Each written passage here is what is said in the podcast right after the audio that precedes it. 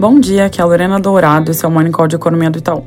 Começando para os Estados Unidos, foco total essa semana nos discursos dos membros do Fed para entender qual vai ser a postura adotada nas próximas reuniões, uma vez que o payroll forte de sexta-feira colocou em xeque a guinada mais branda por parte do FOMC. O Rafael Bostic falou no evento ontem justamente que o payroll pode empurrar o Fed para uma terminal mais alta, ainda que o cenário base seja de 5,25, mas não descartou totalmente a possibilidade de subir 50 pontos base se necessário. Depois desse discurso mais duro, vai ser bem importante monitorar qual o tom das falas do presidente do Fed, o Jerome Powell, hoje às duas da tarde. Na nossa visão, ele deve indicar que pode fazer mais se necessário, mas que a trajetória futura da Fed Funds depende da evolução dos dados. Na Alemanha, a produção industrial teve uma contração mais pronunciada do que esperado em dezembro, recuando 3,1% na margem, ante expectativa de uma queda de 0,8%. O setor de construção civil liderou essa queda, com contração de 8%. Com isso, a economia alemã termina 2022 com retração de 0,6%. Por outro lado, apesar desse dado de atividade fraco, os pedidos de fábrica que saíram ontem vieram fortes, crescendo mais de 3% no mês de dezembro, que pode ser um indício de uma recuperação da produção nos próximos meses. Indo para Brasil, a ata do Copom acabou de sair e manteve tom duro do comunicado na parte de inflação, mas fez um gesto na parte fiscal, dando uma relativizada ao falar de melhora nas projeções.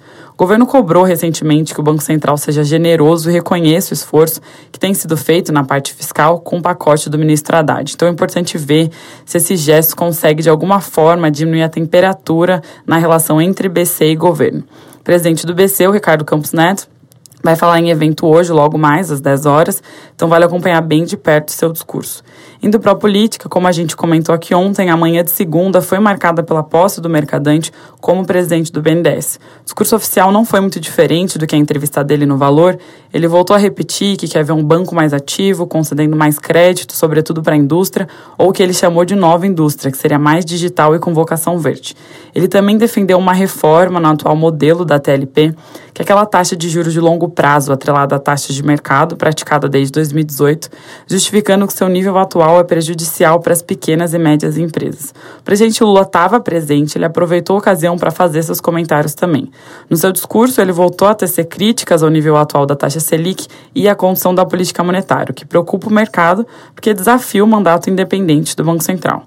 Esse tipo de discurso que tem sido recorrente acaba atrapalhando o trabalho do BC e a gente tem visto as expectativas de inflação de horizontes mais longos é, sendo revisadas para cima, além da taxa Selic para 24 e 25, que viu um aumento de 25 e 50 pontos base no foco de segunda-feira, respectivamente. Para terminar, a inflação do GPDI acabou de sair, ficou de lado em janeiro, com a taxa anual alcançando 3%. É isso por hoje, um bom dia.